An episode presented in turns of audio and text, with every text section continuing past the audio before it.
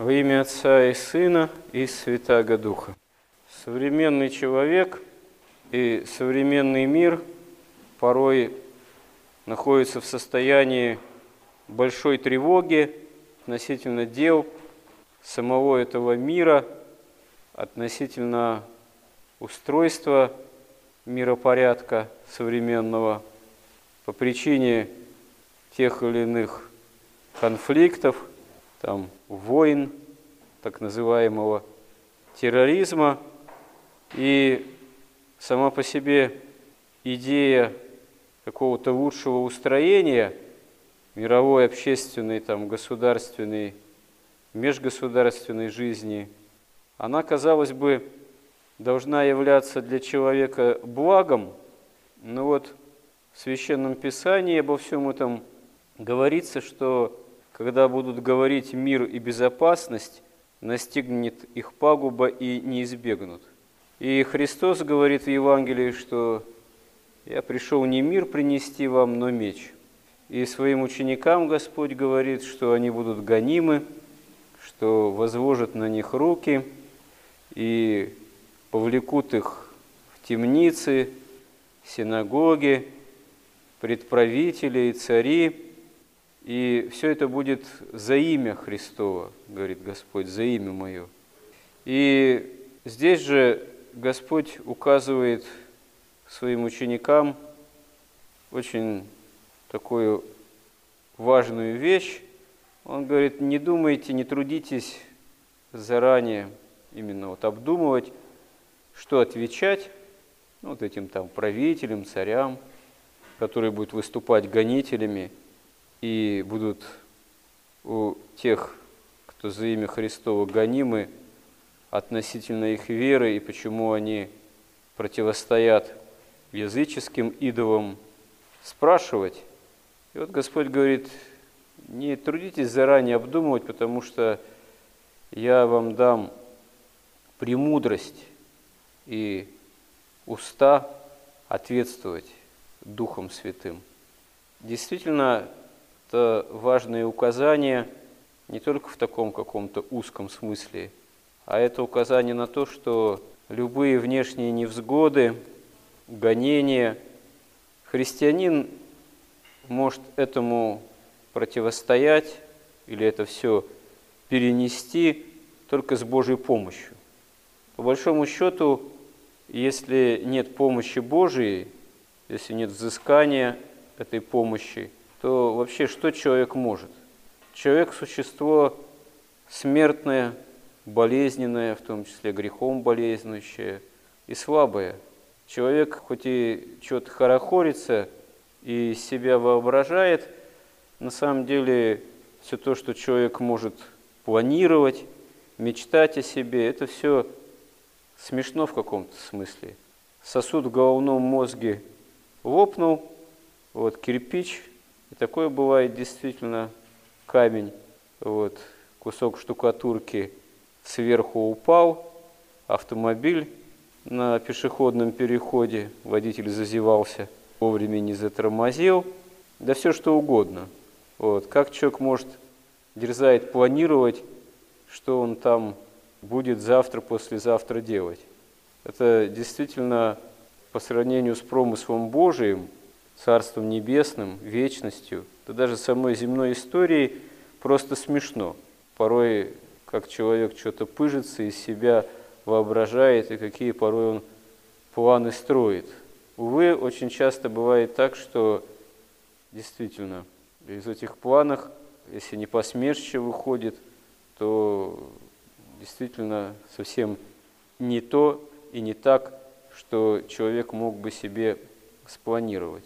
Но дело даже не в том, что человеческие планы или усилия, они тщета.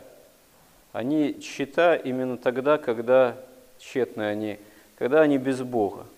Если же человек имеет в виду помощь Божию, ищет ее, то он может и действительно довольно серьезные земные дела осуществить, когда это и впрямь с помощью Божией а самое главное, никакие угрозы чисто такого материального физического плана, они тогда не могут человека в его таком духовном и нравственном состоянии, статусе, можно так сказать, сокрушить. Потому что не зря Господь говорит, что не бойтесь убивающих тел, а бойтесь того, кто по убиению может вернуть в гиену огненную. Да, говорит Господь, восстанут на вас и родители, и братья, и родственники, некоторых из вас умертвят, но, и это тоже очень важные слова евангельские, и волос с головы вашей не пропадет. Терпением спасайте души ваши. И мы видим в нашей истории, и в мировой истории, но и в нашей русской истории, в особенности на протяжении последнего столетия, в особенности в 20 веке, сколько было бед, сколько бедствий, революций, социальных потрясений, войн, гражданской войны, Второй мировой войны, там всякие коллективизации и прочее, и прочее. Причем, на самом деле, гражданская война, по большому счету, она не заканчивается в начале 20-х годов. Еще, можно сказать, не одно десятилетие общество живет страшным разделением, потому что одни выступают как палачи, все эти там следователи НКВД, прокуроры, конвойные войска, лагерная охрана, начальники лагерей, уголовный элемент, который тоже советская власть активно использовала для уничтожения, там, так сказать, тех, кто по другим там, политическим статьям находился в лагерях, перераспределение элементарных материальных ценностей, продуктов там в тех же лагерях. Не товарищ же Сталин закладку осуществлял в котлы таким образом, что большинство мерло с голоду, а кто-то на этом, как говорится, процветал и наживался. Это все осуществлялось самим народом, который был таким образом разделен на палачей фактически и мучеников. И это на самом деле при всех, так сказать, великих свершениях и достижениях, вот, которым любят апеллировать те, кто оправдывают то, что тогда происходило, а на самом деле сама постановка вопроса не совсем, наверное, уместна. Да, это была великая эпоха – с этим вообще совершенно бессмысленно спорить. Но великих эпох бывало в истории много. Вавилонское пленение и деятельность, например, царя Новохудоносора по отношению к избранному народу, это была мелкая эпоха. Ничего подобного, это тоже были великие по-своему события древности.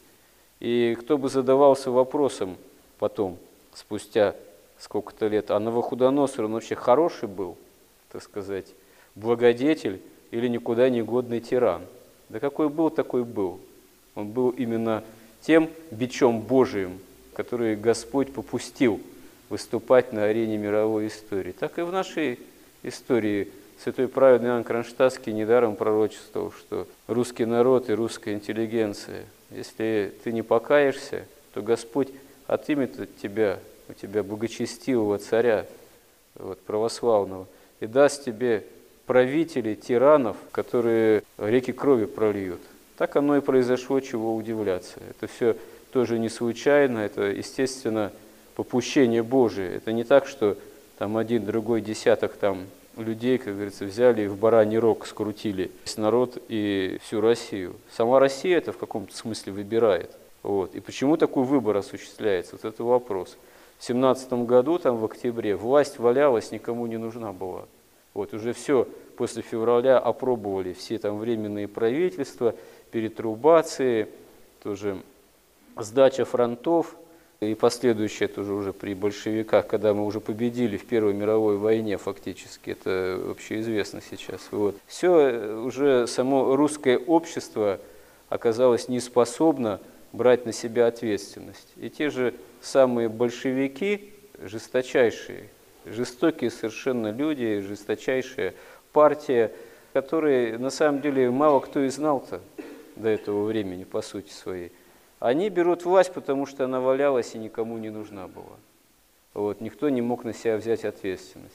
А потом мало никому не показалось. Большинство кричали «Уря, уря!», вот, с красными ленточками выходили, в том числе представители царства дома, в том числе многие архиереи священнослужители были довольны в феврале тем, что синодальная система рушится, царская, потому что она действительно была тоже для церкви не лучшим опытом, тоже держала в подчинении церковь. Но ничего, потом э, после короткого ощущения свободы настали такие репрессии, такой прессинг, что когда парадокс тоже ребром вопрос оказался поставлен, ты с кем, со Христом или с этой безбожной властью, те, кто еще недавно до революции, может, и были теплоохладны, и фактически, по сути своей, царскую власть православную отвергли, стали новомучениками, исповедниками, совершенно сознательно вынуждены были мобилизовываться, когда вопрос действительно стал уже самым настоящим образом за Христа или не за Христа. Здесь русский народ все-таки показал свое величие нравственное, духовное и пошел на Голгофу. Выбрал десятками, сотнями тысяч самого Спасителя. А другая часть народа выступала палачами, да. И повторимся, в этом не один там какой-то правитель виноват или не виноват. Это история всего народа и всей России такова. И она и великая, и трагична, и жертвенна, и, можно сказать, действительно драматична, и по Евангелию очень много осуществляется. И мы видим, что вот наши недавние предшественники, тех, кого мы именуем новомучениками, исповедниками российскими, и главное, можно сказать, свидетельство именно в свидетельстве о евангельской правде, совершенно таких жесточайших условиях, потому что гонения-то длились десятилетиями, даже в условиях Римской империи, таких продолжительных, тотальных, жестоких гонений, вот именно в такой тотальности, длящихся несколько десятилетий, просто-напросто до этого в истории не было. Почему и сотни и сотни новых святых мы сейчас календарь можем открыть, вот, богослужебный, и увидим, что на каждый день последние вот, там, десяток лет появилось такое количество имен святых, которые сопоставимы именно с ранее канонизированными древними святыми. И это есть наши новомученики и исповедники российские. А что до мира и безопасности, то это в условиях земной цивилизации до второго пришествия Христова, до всеобщего воскресения из мертвых, новой земли и нового неба, это неосуществимо. По, с одной стороны, греховности человеческого рода, а с другой стороны, еще и потому, что все равно человеку и человеческому роду дана свобода. Поэтому кого к чему не принуждай, там, к демократии, как в наше время там экспорт демократии происходит, да, страны, где вообще демократии быть не может, там вот какой-нибудь там в Ираке, Ливии, там где-то еще свергли с помощью современных технологий тиранов, так сказать, при которых э, более-менее все нормально было для тех народов, более-менее процветали. И теперь там полный хаос, кровопролитие, и уже те, кто этим всем режиссировали, не знают, что с этим всем поделать. Потому что под лозунгами демократии устроили такое побоище, такие муравейники разворошили, что теперь попробуй этот хаос сделать на самом деле управляемым. Потому что это не так просто, и это не в человеческих силах может оказаться. Вот. Ломать, как говорится, действительно не строить. То есть человек может легко много чего наломать дров, а потом попробуй вот, человеческими же силами это все исправь, без Божьей помощи. Но очень многие те, от кого зависит строение именно современного такого миропорядка, что называется, они не то что к Богу не апеллируют за помощью, они напротив фактически против Бога выступают со всей такой сатанинской безумной одержимостью. Хотя, может быть, этого вполне не понимают, думая, что они вот вооружились лозунгами там, о свободе, вот, о демократии, там еще о чем-то. Но самое главное, если при этом забывается Бог, то это все идет не на пользу, не на мир, а на вред. Почему и говорится в Священном Писании о последних-то временах, что будут говорить мир и безопасность, и настигнет их пагуба и не избегнут. А нам, верующим во Христа, нужно не мечтать о том, что вот, э, настанет какое-то время более благоприятное для нас, что мы сможем жить по-христиански в это время лучшим, более образом, чем сейчас. Этот день вот предстоящей жизни, дай Бог следующий, еще какое-то количество дней, они и должны быть для нас тем временем, когда мы должны христианскую жизнь осуществлять, стараться в меру всех своих человеческих сил, уповая на помощь Божию. Помоги нам в этом, Господи. Аминь.